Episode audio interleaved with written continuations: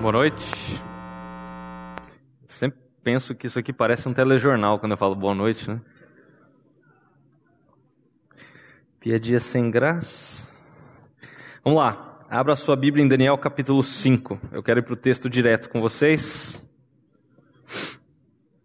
Daniel capítulo 5. Eu vou ler na NVI. Se tiver uma versão diferente, você acompanha aí do mesmo jeito, tá? Mas vamos lá. Daniel capítulo 5. Todo mundo achou aí? Vamos lá. Certa vez, o rei, o rei Belsazar deu um grande banquete para mil dos seus nobres, e com eles bebeu muito vinho. Enquanto Belsazar bebia vinho, deu ordens para trazerem as taças de ouro e de prata que o seu predecessor, Nabucodonosor, tinha tomado do templo de Jerusalém, para que o rei e seus nobres, as suas mulheres e as suas concubinas bebessem nessas taças. Então trouxeram as taças de ouro que tinham sido tomadas do templo de Deus em Jerusalém, e o rei e seus nobres, as suas mulheres e as suas concubinas beberam nas taças. Enquanto bebiam o vinho, louvaram os deuses de ouro, de prata, de bronze, de ferro, de madeira e de pedra. Mas de repente apareceram dedos de mão humana que começaram a escrever no reboco da parede, na parte mais iluminada do palácio real. O rei observou a mão enquanto ela escrevia. Seu rosto ficou pálido, e ele ficou tão assustado que seus joelhos batiam um no outro e as suas pernas vacilaram. Aos gritos, o rei mandou chamar os encantadores, os astrólogos, os adivinhos e disse a esses sábios da Babilônia: Aquele que ler essa inscrição e interpretá-la, revelando-me o seu significado, vestirá um manto vermelho e terá uma corrente de ouro no pescoço e será o terceiro em importância no governo do reino. Todos os sábios do rei vieram, mas não conseguiram ler a inscrição nem dizer ao rei o seu significado. Diante disso, o rei Belsazar ficou ainda mais aterrorizado e o seu rosto mais pálido. Seus nobres estavam alarmados. Tendo a rainha ouvido os gritos do rei e de seus nobres, entrou na sala do banquete e disse: Ó oh, rei, vive para sempre. Não fiques assustado nem tão pálido. Existe um homem no teu reino que possui o espírito dos santos deuses. Na época do teu predecessor, verificou-se que ele era um iluminado e tinha inteligência e sabedoria como a dos deuses. O rei Nabucodonosor, teu predecessor, sim, o teu predecessor, o nomeou chefe dos magos, dos encantadores, dos astrólogos e dos adivinhos. Verificou-se que esses homens, verificou-se que esse homem Daniel, a quem o rei dera o nome de Belsazar, tinha inteligência extraordinária e também a capacidade de interpretar sonhos e resolver enigmas e mistérios. Manda chamar Daniel, e ele te dará o significado da escrita. Assim Daniel foi levado à presença do rei, que lhe disse: Você é Daniel, um dos exilados que meu pai, o rei, trouxe de Judá? Soube que o espírito dos deuses está em você, e que você é um iluminado com inteligência e sabedoria fora do comum. Trouxeram os sábios e os encantadores à minha presença para, le para lerem essa inscrição e me dizerem o seu significado, porém eles não conseguiram. Mas eu soube que você é capaz de dar interpretações e de resolver mistérios. Se você puder ler essa inscrição e dizer-me o que significa, você será vestido com um manto vermelho e terá uma corrente de ouro no pescoço. Será o terceiro em importância no governo do reino. Então Daniel respondeu ao rei: podes guardar os teus presentes para ti mesmo e dar tuas recompensas a algum outro. No entanto, lerei a inscrição para o rei e te direi o seu significado. Ó rei, foi Nabucodonosor teu predecessor, que o Deus Altíssimo deu soberania, grandeza, glória e majestade. Devido à alta posição que Deus lhe concedeu, homens de todas as nações, povos e línguas tremiam diante dele e o temiam. A quem o rei queria matar, matava. A quem queria poupar, poupava. A quem queria promover, promovia. E a quem queria humilhar, humilhava. No entanto, Quando o seu coração se tornou arrogante e endurecido por causa do orgulho, ele foi deposto do seu trono real e despojado da sua glória. Foi expulso do meio dos homens e sua mente ficou como a de um animal. Passou a viver junto com os jumentos selvagens e a comer capim como os bois. E o seu corpo se molhava com o orvalho do céu, até reconhecer que o Deus Altíssimo domina sobre os reinos dos homens e põe no poder quem ele quer. Mas tu, Belsazar, seu sucessor, não te humilhaste, embora soubesse de tudo isso. Ao contrário, te exaltaste acima do Senhor dos céus. Mandaste trazer as taças do templo do Senhor para que nelas bebesse tu, e os teus nobres, e as tuas mulheres, e as tuas concubinas. Louvaste os deuses de prata, de ouro, de bronze, de ferro, de madeira e de pedra, que não, pode, que não podem ver, nem ouvir, nem entender mas não glorificaste o Deus que sustenta em suas mãos a vida e todos os teus caminhos. Por isso, ele enviou a mão que escreveu as palavras da inscrição. E é esta a inscrição que foi feita. Mene, mene, tekel, parsim. E este é o significado dessas palavras. Mene, Deus contou os teus dias do teu reinado e determinou o seu fim. Tekel, foste pesado na balança e achado em falta. Pérez, o seu reino será dividido e entregues aos medos e persas. Então, por ordem de Belsazar, vestiram Daniel com um manto vermelho e puseram-lhe uma corrente de ouro no pescoço, e o proclamaram terceiro em importância no governo do reino. Naquela mesma noite, Belsazar, rei dos babilônios, foi morto, e Dario o Medo apoderou-se do seu reino com a idade de sessenta e dois anos. Querido Deus, eu peço nesse momento que a tua palavra fale e que o Senhor ouça a nossa, adoração, a nossa oração neste momento, para que o Senhor sare o nosso coração. Esse é o clamor das pessoas que estão aqui neste momento. Em nome de Jesus que nós oramos. Amém. Belsazar é alguém que está vivendo muitos anos depois de Nabucodonosor, embora a gente pule do capítulo 4 para o capítulo 5 assim, né, só virar uma página da sua Bíblia, ah, vieram alguns reis depois de Nabucodonosor, e depois de um tempo veio um rei chamado Nabonido. Ele não está aparecendo nessa história aqui, mas ele não parece ser de linhagem real. O que, pela história, nós entendemos é que ele se casa com uma das filhas de Nabucodonosor. Por isso que Nabonido se torna rei. E o filho de Nabonido era esse homem aqui chamado Belsazar. Nabonido, ele é o rei, ele é o cara responsável ali, a figura principal. Mas como ele passa a maior parte do seu reinado fora da Babilônia, em outras cidades, quem governa a Babilônia é Belsazar. Tá? E eu não sei se você percebeu, no versículo 7, uh, Belsazar ele oferece o terceiro maior posto do reino a quem interpretasse o sonho. Por quê? Primeiro era Nabonido, segundo era ele mesmo. Então o terceiro seria o maior posto depois dele, tá? Então vamos lá. Eu dividi uh, em três pontos aí, caso você esteja anotando, e eu vou seguir assim. Então o primeiro ponto que eu creio que tem muito a ver conosco é o fato de nós vivemos para o prazer pessoal. Isso vai do versículo 1 ao versículo 17. Belsazar ele se mostra muito, muito uh, interessado pelos prazeres dessa vida. No versículos, nos versículos 1 e 2, nós vemos que ele está dando uma festa, em outras palavras, uma balada, muita gente importante, a mulherada rolando solta, né? Fala ali de concubinas. E esse é o espírito de Belsazar, focado nos prazeres da vida. A gente vê que Daniel, logo de cara, ele é o contrário, é um contraste né, entre Belsazar e Daniel. Ele não vive em função dos prazeres pessoais. E é interessante também que Daniel ele ficou meio que isolado durante muito tempo. Entre o capítulo 4 e o capítulo 5, não existe menção do que aconteceu com Daniel. Entre Nabucodonosor e essa história aqui, Passaram-se 25 anos. Nós não sabemos exatamente o que aconteceu com Daniel. Mas pelo que nós lemos no texto aqui, Daniel ficou meio que de escanteio.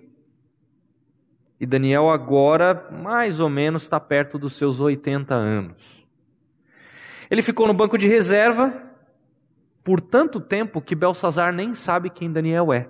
Apesar de tudo o que aconteceu, quem estava aqui nos capítulos 1, 2, 3 e 4, a gente viu que Daniel foi uma pessoa, uma figura ah, de proeminência na Babilônia naquele momento. Tanto que a rainha mãe, nos versículos 10 e 11, ela diz que sabia que alguém que poderia interpretar o sonho. Olha só, olha, um dos teus antepassados, Nabucodonosor, um servo, usou esse servo, um tal de Daniel, para interpretar os sonhos. Esse servo, ele era escravo, vindo lá, da, lá de Israel. Por que, que você não chama esse tal de Daniel? E aí Daniel entra em cena depois de ter sido esquecido. E é interessante notar que Daniel, que ocupou os cargos mais altos, né, ah, lá com Nabucodonosor, nós não paramos para pensar que Daniel ele vinha de uma figura escrava. Isso para nós não, não, não diz muito, até porque, por mais que a gente estude, por mais que a gente entenda a, a escravidão como algo negativo, nenhum de nós aqui viveu escravidão. Isso é algo de quase 200 anos, de uma maneira real, né? Ah, mas se você pensar que Daniel, no império mais alto e poderoso do mundo, pensar que um escravo já chegou a ser o segundo em importância, isso também é uma evidência do poder do nosso Deus. Agora, qual que é a resposta que Daniel dá quando a ele é oferecido a tal da capa que mostra a importância e a corrente de ouro? O que, que ele fala? Os teus presentes, rei, fica para você. Eu não quero não. Eu vou interpretar o sonho, mas eu, eu não preciso desses presentes. Alguém já fez isso antes. Em Hebreus 11 fala que Moisés ele preferiu não usufruir dos prazeres transitórios desse mundo, sofrendo pelo nome de Cristo. Daniel não tem vontade de ser grande, embora ele sempre teve numa posição de destaque, ele não procurava isso. E eu fico perguntando para você e para mim, será que a nossa atitude seria a mesma? Será que nós teríamos a mesma ousadia que nós temos para cantar as músicas que acabamos de cantar, nós faríamos isso de coração no momento em que isso fosse oferecido a nós, para que outras pessoas pudessem olhar para nós. Você imagina ter um Instagram com 100 mil seguidores, mas você fala: não, eu não estou atrás disso. Eu vou fazer aquilo que é certo, mas eu não estou atrás de likes, não. Eu queria começar com esse contraste para enfatizar justamente o que o mundo tenta fazer conosco, que é o tal do carpe diem. Acho que todo mundo já ouviu essa expressão aqui, né? É uma expressão latina que ela é muito usada em referência à escola epicurista entre os gregos no passado. Esses epicureus, eles eram pessoas que tinham uma filosofia hedonista da vida. O que, que é isso? Eles viviam sempre em busca do prazer, aqui e agora. Eles queriam ser felizes do jeito deles nessa vida. Só que a filosofia carpe diem não é só a busca do prazer. É de que a vida na terra ela é muito curta. Então você tem que aproveitá-la porque ela passa rápido.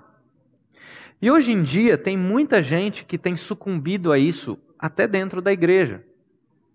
Por exemplo, é, essa ideia de gente que quer adiar o casamento para 30, 40, às vezes 45 anos, porque antes quer curtir a vida, aproveitar a vida. Mas o que é esse aproveitar a vida?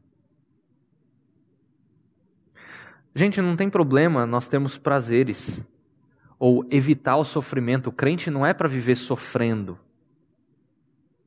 O problema está em quando se perde de perspectiva a própria eternidade. O fato de que um dia, se você já entendeu o evangelho do nosso Senhor Jesus, de que você nasceu em pecado, assim como eu, e você nasceu separado de Deus. E você não tem nada, não existe nada o que você possa fazer para chegar a esse Deus, porque Deus é santo e você não. E por conta disso, Deus manda Jesus justamente para construir esse caminho de volta até Deus. E é só pela morte e ressurreição do nosso Senhor Jesus que nós podemos ter esse acesso restabelecido se nós tão somente nos arrependermos do nosso pecado e confessarmos com a nossa boca de que Ele é Senhor e de que Ele é Salvador. E para aqueles de vocês que já fizeram isso e que já têm justamente a certeza da sua salvação, a minha pergunta é: será que isso que vem de fora tem atingido você de alguma medida? Dessa ideia de querer viver o aqui e agora da melhor forma que eu puder viver, e aí quando eu chegar no céu, beleza, legal. Ou, como Paulo fala em Colossenses 3, de que nós temos que viver olhando para o alto. Eu quero dar alguns exemplos. Por exemplo, eu quero dar alguns exemplos, por exemplo. Por exemplo, dá uma olhada na indústria química. Calmante, estimulante, uma pancada de produtos estéticos aí, tratamentos, enfim. Tudo isso para quê? Para que o ser humano seja conservado o mais jovem possível durante muito tempo. Para você curtir a vida enquanto jovem. Mesmo que você já tenha talvez 40, 50, 60 anos, mas tentar viver com a aparência de alguém de 20, de 30. Fora o bombardeio da televisão, da internet, propagandas em geral, para que a gente pense desse jeito. Aliás, a propaganda vive disso. Esse foi um dos motivos pelos quais eu larguei, ah, felizmente, pelo ministério, a área de publicidade e propaganda. Filmes, a mesma coisa. Turismo,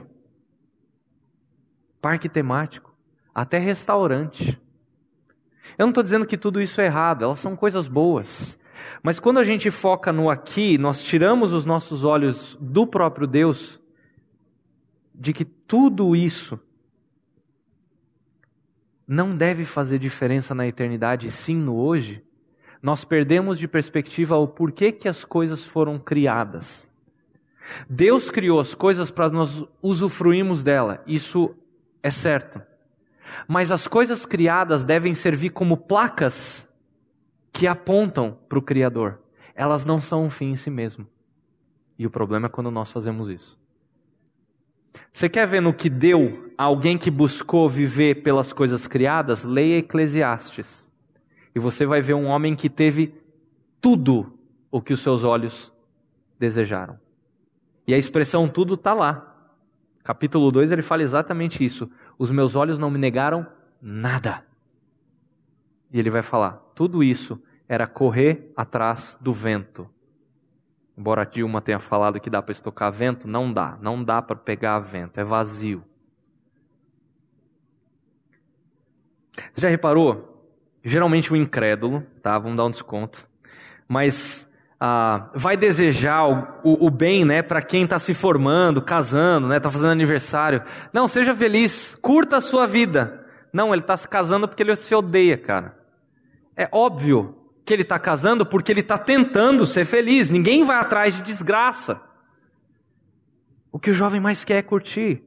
Tudo no nosso mundo colabora para que nós vivamos uma vida curtindo a todo momento. Nós fazemos parte de uma sociedade extremamente consumista, e eu não estou aqui tratando da sua filosofia, tá? Se você é de esquerda ou de direita, se você é socialista ou capitalista. Mas você já reparou que nós temos tanta coisa que às vezes falta armário? Gente, não é falta de espaço, é porque a gente tem muita coisa. Na cultura americana, isso já virou um problema. Eu creio que não vai demorar muito para essa ideia chegar aqui.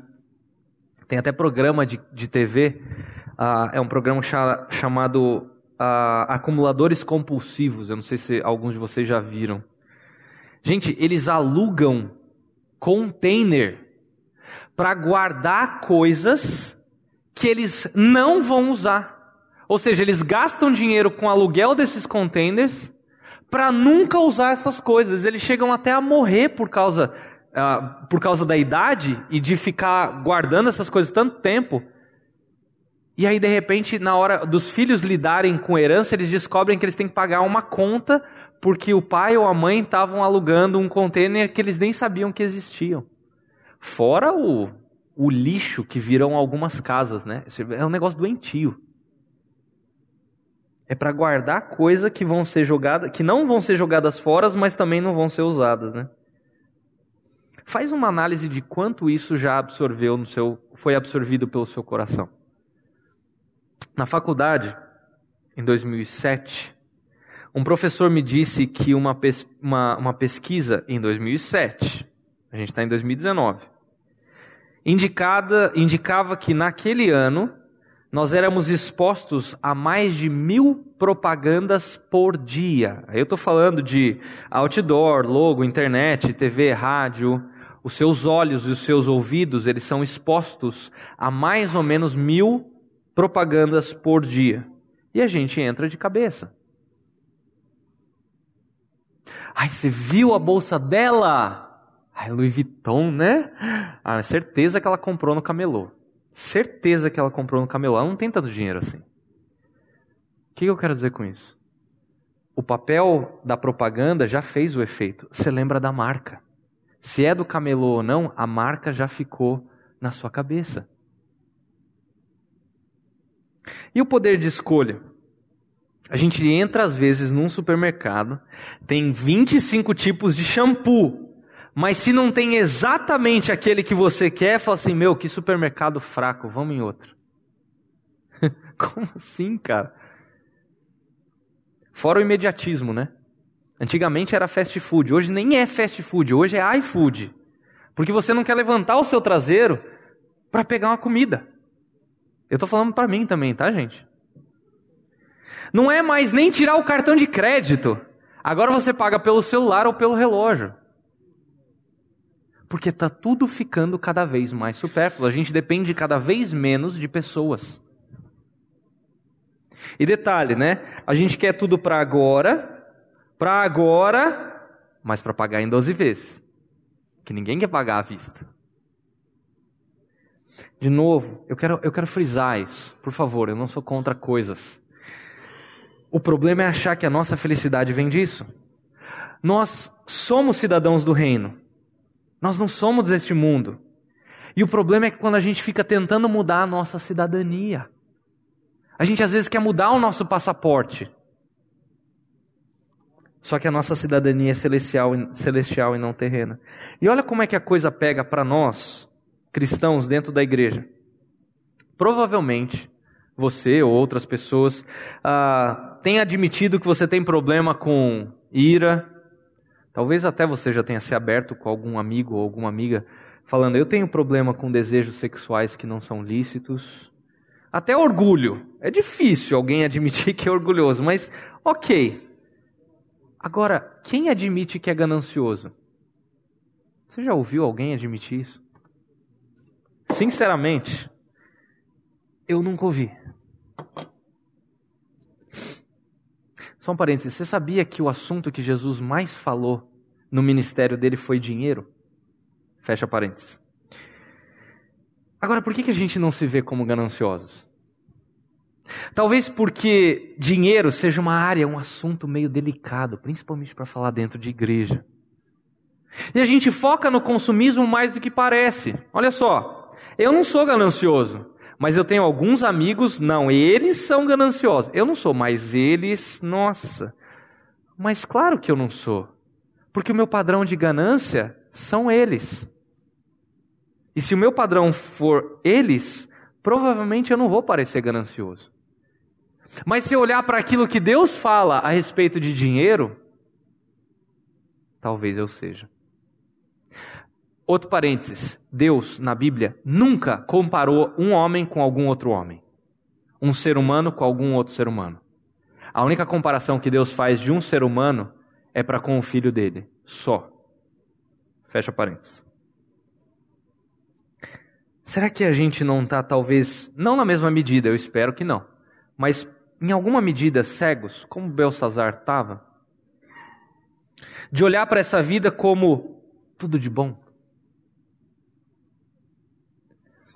A minha oração é que ao final desse momento nós façamos a mesma oração que Davi fez lá no Salmo 16, versículo 11, que diz o seguinte: Tu me farás conhecer a vereda da vida, a alegria plena da tua presença, eterno prazer à tua direita. Gente, o remédio para nós vencermos esse espírito hedonista, né? Está no contentamento. Só Cristo pode nos dar isso. É a passagem que Paulo fala lá, abre lá comigo em Filipenses 4. Filipenses capítulo 4. Versículo, eu vou ler a partir do 11. Filipenses capítulo 4, eu vou ler a partir do 11.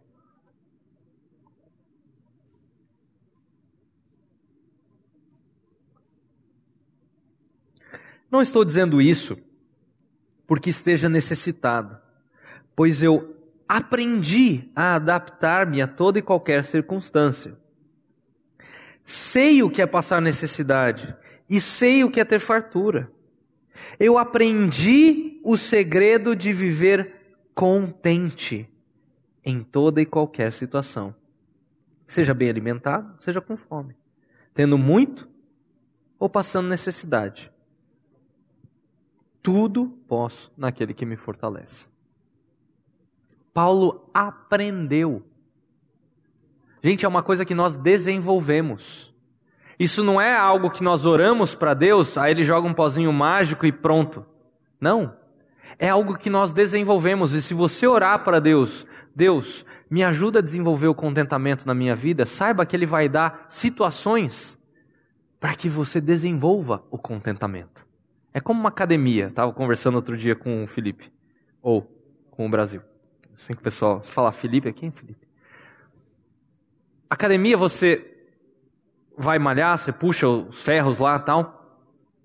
Vão acontecer nos seus músculos microfissuras. E são por essas microfissuras que a sua musculatura vai ficando cada vez mais forte. Então é através da dor que você vai ficando cada vez mais forte. Essa é a ideia. Deus vai te dar oportunidades para você exercitar o contentamento. Por isso que Paulo fala, tudo posso. Entenda que tudo posso naquele que me fortalece não é um versículo isolado. Você viu o que, que Paulo falou? Eu passei por fome, eu passei por. Ah, cadê aqui? Necessidade. Eu aprendi a me adaptar. Por isso eu tudo posso naquele que me fortalece. O contentamento é chave para uma vida de alegria, mesmo em meio a situações difíceis. Segunda coisa, agora esses dois pontos vão ser bem mais curtos. Não aprender com os erros do passado. Isso é um grande problema que nós sofremos. Dos versículos 18 ao 22. Vamos ler de novo? Eu quero ler com vocês. Volta lá para Daniel, se você foi para Filipenses. Olha só. Versículo 18. Ó rei, foi Nabucodonosor teu predecessor que Deus Altíssimo deu soberania, grandeza, glória e majestade. Devido à alta posição que Deus lhe concedeu, homens de todas as nações, povos e línguas tremiam diante dele e o temiam. A quem o queria matar, matava. A quem queria poupar, poupava. A quem queria promover, promovia. A quem queria humilhar, humilhava. No entanto, quando seu coração se tornou arrogante e endurecido por causa do orgulho, ele foi deposto do seu trono real e despojado da sua glória. Ele foi expulso do meio dos homens e sua mente ficou como a de um animal. Passou a viver com os jumentos selvagens e a comer capim com os bois. E o seu corpo se molhava com o orvalho do céu até reconhecer que o Deus Altíssimo dominava sobre os reinos dos homens e põe no altar quem ele quer. Mas tu, Belsazar, seu sucessor, não te humilhaste, embora soubesse de tudo isso. Daniel conta a história de Nabucodonosor de novo, mas ele se fala: Você, Belsazar, não se rende. É interessante Belsazar não ter ouvido falar de Daniel, mas ele sabia da história de Nabucodonosor. O problema é que ele não aprendeu a se curvar como o seu antepassado. E Daniel usa isso para mostrar que ele não aprendeu com a história do seu povo. Agora o que me chama mais atenção não é o foco da nossa história, mas se você estiver anotando, quando nós vamos para Daniel capítulo 9,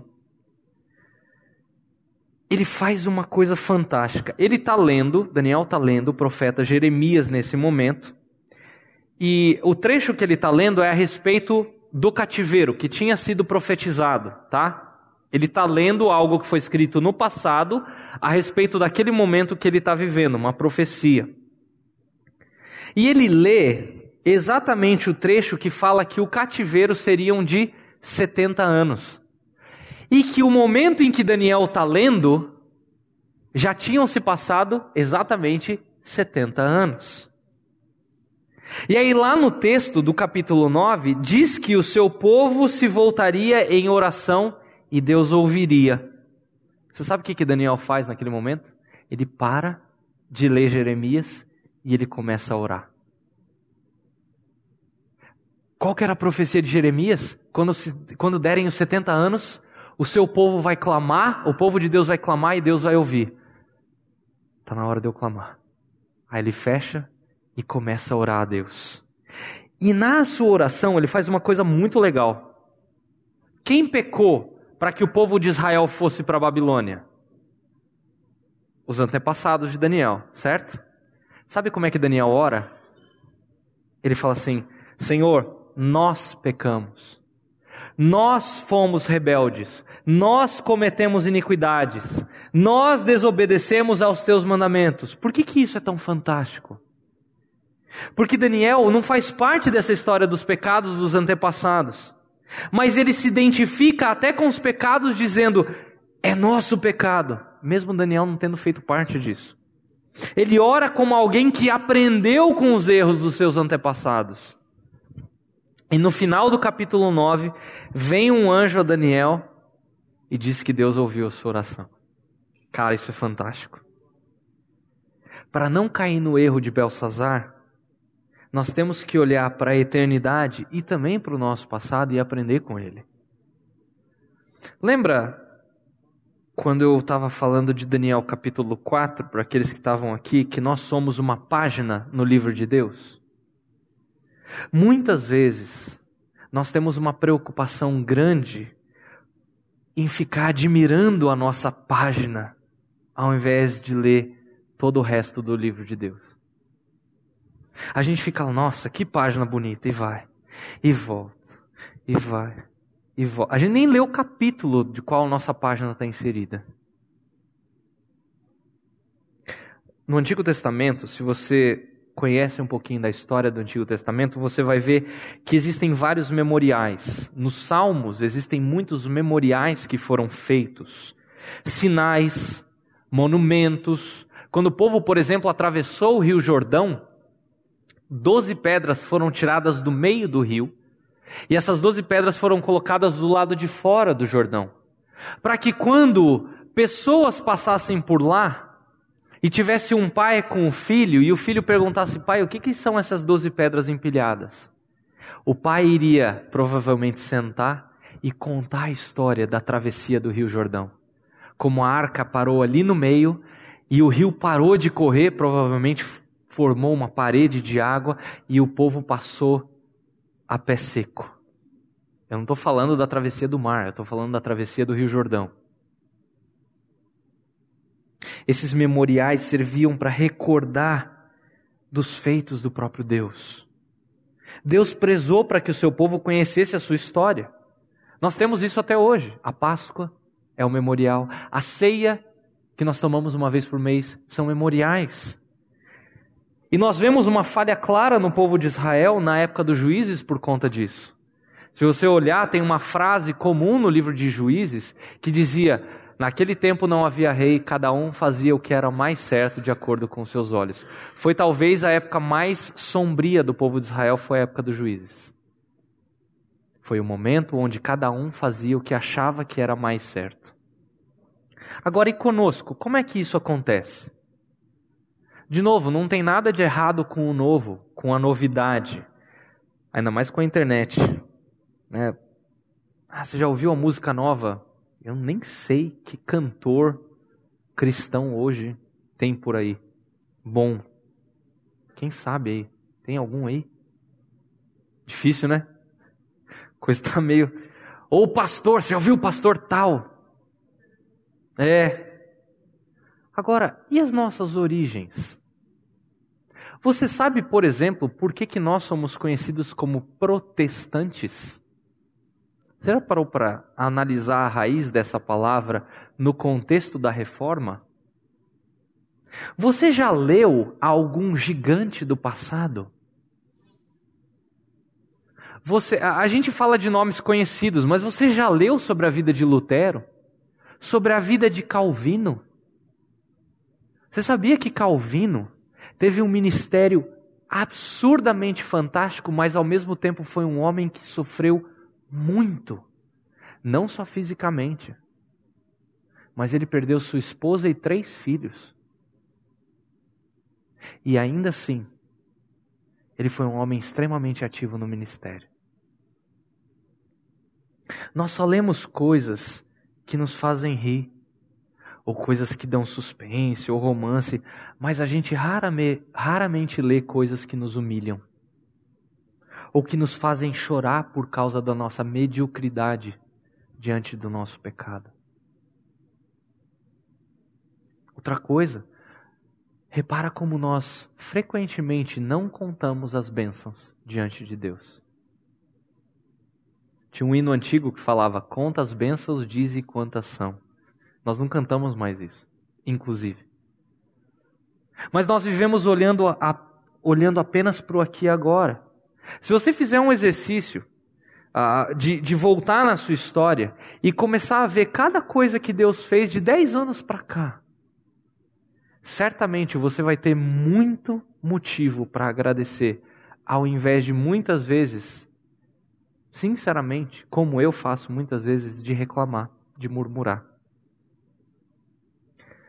Se nós só tivéssemos a cruz,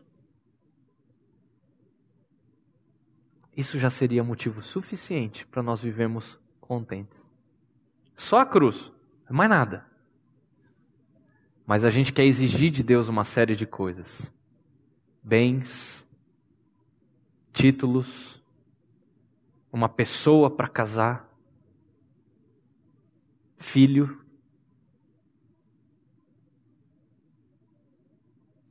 Será que a gente é capaz de dizer obrigado, Deus, pelas várias vezes que o Senhor me livrou?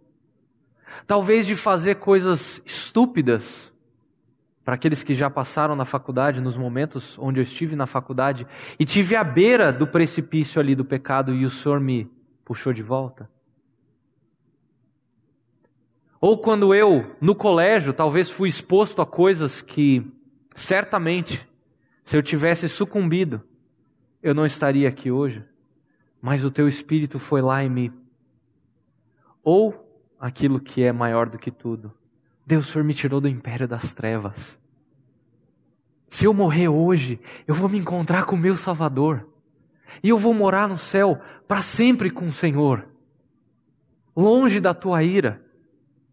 Será que isso é motivo suficiente para a gente agradecer a Deus e viver uma vida de gratidão? Jeremias fala disso. Quero trazer à memória aquilo que me traz esperança. Cultive o exercício de lembrar a si mesmo a respeito do Evangelho que salvou você, todos os dias. Coloque em algum lugar onde você vai ler todos os dias, talvez Senhor, obrigado pela tua salvação. Gente, nós não podemos ser pessoas sem história. Isso é ser focado no hoje, no aqui e agora. Nós fazemos parte de um povo que foi resgatado por Deus. E se nós não voltarmos os nossos olhos para lembrar da cruz, nós vamos perder muito. Última coisa ser irreverente com a vida, sem atentar para o perigo.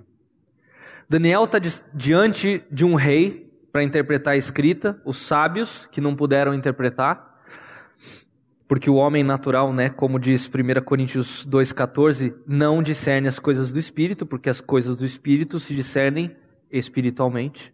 E aquilo foi escrito pelo próprio Deus, só alguém que era do próprio Deus que podia interpretar aquilo.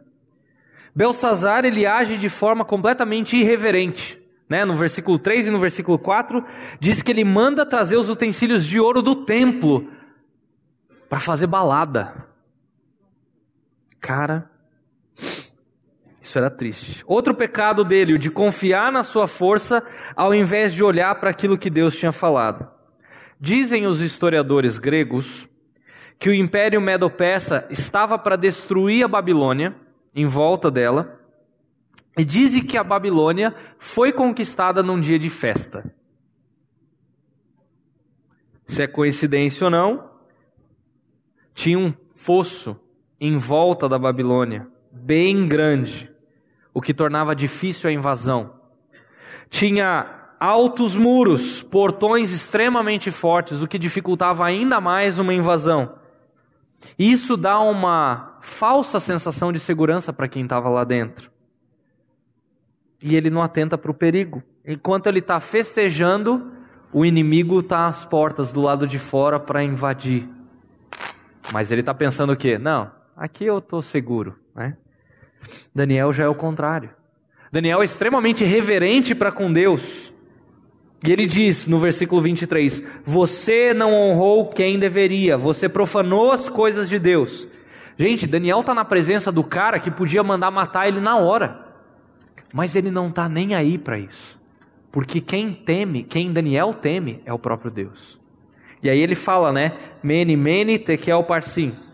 Essas palavras são variações aí do verbo aramaico que elas estão no particípio, que a gente às vezes não usa muito mas que literalmente significam contado, contado, pesado, dividido. Então Daniel lê e interpreta com a ideia de que os teus dias, né, os dias do teu reino foram contados, eles foram avaliados ou pesados e eles acabaram. Você foi colocado na balança de Deus e você não passou, o seu reino vai ser dividido e entregue aos medos e persas. Agora pensa numa coisa chamada profanação. A gente não vive mais ah, naquela época de ter um, um, coisas consagradas ao Senhor, como existiam naquela época. E a gente pensa de forma errada no que diz respeito à idolatria, porque a gente só olha para o Antigo Testamento pensando que isso é algo daquela época. Que idolatria é um pecado do Antigo Testamento. Ou que idolatria é um pecado daquelas pessoas que têm uma imagem e ficam adorando uma imagem. Esse é um conceito errado que nós temos a respeito de idolatria. Porque o Novo Testamento, ele aponta para essa realidade de utensílios de outra forma. Quem que é chamado de templo do Espírito Santo no Novo Testamento? Você e eu, aqueles que já nasceram de novo. E esse é o templo que nós não podemos profanar com o pecado. Seja como igreja ou como indivíduos. E aí eu pergunto: o que, nós temos feito, feito com a nossa mente? Com os membros dos nossos corpos? Será que, pelos nossos olhos, pelos nossos ouvidos, só entra aquilo que edifica e o templo do Espírito Santo tem sido puro? Ou será que nós temos deixado entrar coisas que são impuras dentro do templo do Espírito Santo? É a mesma coisa que aqueles homens que profanaram o templo naquela época e levantavam um altar de deuses estranhos dentro do templo de Jerusalém. É a mesma coisa. É sério isso, né? Ah, mas eu sou espiritual. Eu estou lá na igreja, eu faço parte do ministério tal, eu toco, eu faço isso, eu faço aquilo. Talvez a nossa preocupação esteja em aparência fazer com que ela seja extremamente atraente para as pessoas, para olhar para você como uma pessoa espiritual. Gente, isso é uma luta. A gente usa até o marketing, né? Não, eu tenho que ser relevante. Eu gosto de uma frase que o Paul Washer fala, ele diz o seguinte: se você usa meios carnais para atrair pessoas para dentro da igreja, você vai ter que continuar usando meios carnais para manter essas pessoas dentro da igreja. Deus nunca mandou a gente fazer isso. O que ele nos manda é pregar e anunciar o evangelho. Pregar a verdade. E o Espírito Santo faz a obra. A relevância que nós temos que ter está em ser diferente do mundo. Em oferecer algo que no mundo você não acha, você não encontra. E aí, por isso que as pessoas vão ficar interessadas. E não em ser igual ao mundo. Aí a gente não vai chamar atenção de jeito nenhum. Porque aí o mundo vai olhar e falar assim: mas espera aí, se é igual a mim, por que eu preciso ser crente? Mesma coisa em relação ao nosso corpo. Isso é triste, gente, mas é uma realidade. Quando a gente usa o nosso corpo para conseguir determinadas coisas. Quando a gente abusa nas roupas, ou com a própria entrega do corpo às paixões. Quando a gente se parece com o mundo para ganhar aquilo que o mundo oferece. Eu quero concluir dizendo o seguinte: eu não vim aqui e eu não acho que o capítulo 5 de Daniel está na Bíblia para estragar aquilo que você gosta de fazer. A menos que seja pecado, aí sim. Gente, não é pecado a gente se divertir. Não é pecado a gente curtir determinadas coisas que o mundo oferece. O próprio Jesus participou de tanta festa que ele foi chamado de beberrão e comilão. É sério isso.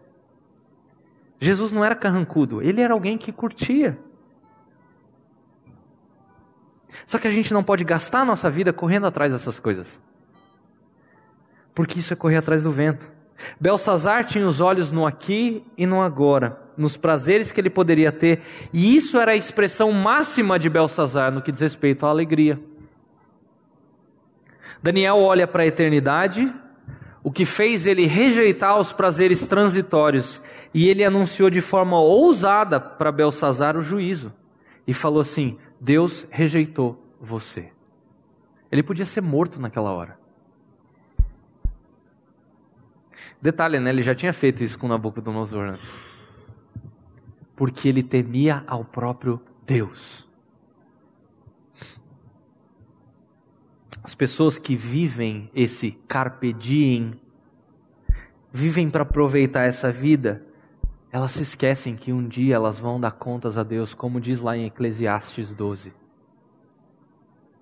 Foi o que Daniel falou para Belsazar: Mene, mene, tekel, parsim. Contado, contado. Pesado, dividido. O seu reino acabou, Belsazar. Deus vai trazer juízo sobre você agora.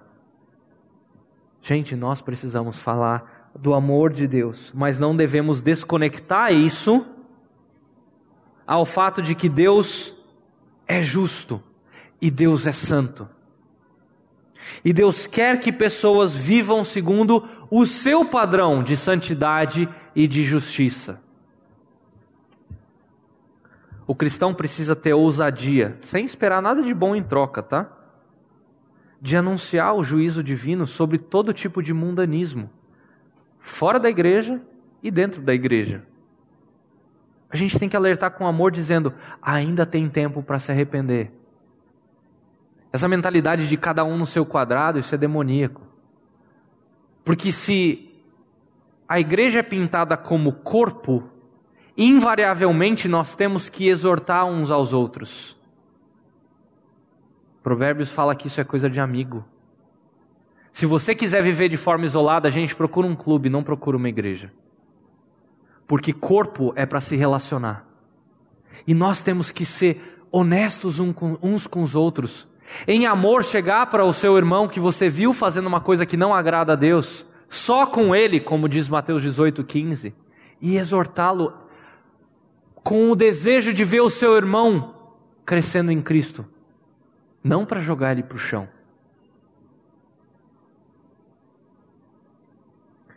Não se afunde nos seus próprios prazeres, nos seus próprios objetivos de se matar de estudar e às vezes parar de ter essa comunhão aqui. E eu quero dizer uma coisa: isso aqui não substitui o culto de domingo. O que Deus instituiu, o dia do Senhor, é o domingo, para nós estarmos como igreja. Isso aqui é uma parte da igreja que está aqui. Nós não estamos reunidos como igreja local neste momento. Isso aqui é um grupo de jovens, uma reunião de jovens. Isso aqui não é a igreja local. A igreja local, nós nos reunimos no domingo. Essa ideia de que, ah, não, eu vou no, no, na igreja no domingo à noite. Você está perdendo o seu irmão que é membro dessa igreja, se você é membro dessa igreja, que você não vê no domingo. Porque muitas vezes a gente quer usar o domingo para o nosso próprio prazer, mas quando que nosso Senhor Jesus ressuscitou? No domingo. Que é o primeiro dia da semana para nos trazer esperança para o resto da semana. Para nós vivermos a nossa semana à luz do primeiro dia da semana, que é o domingo. Não a segunda. É por isso que se chama segunda-feira e não primeiro-feira. Eu quero terminar com Isaías 55, versículos 6 e 7.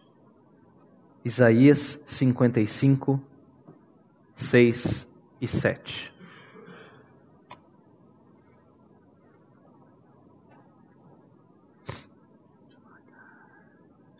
Busquem o Senhor enquanto é possível achá-lo.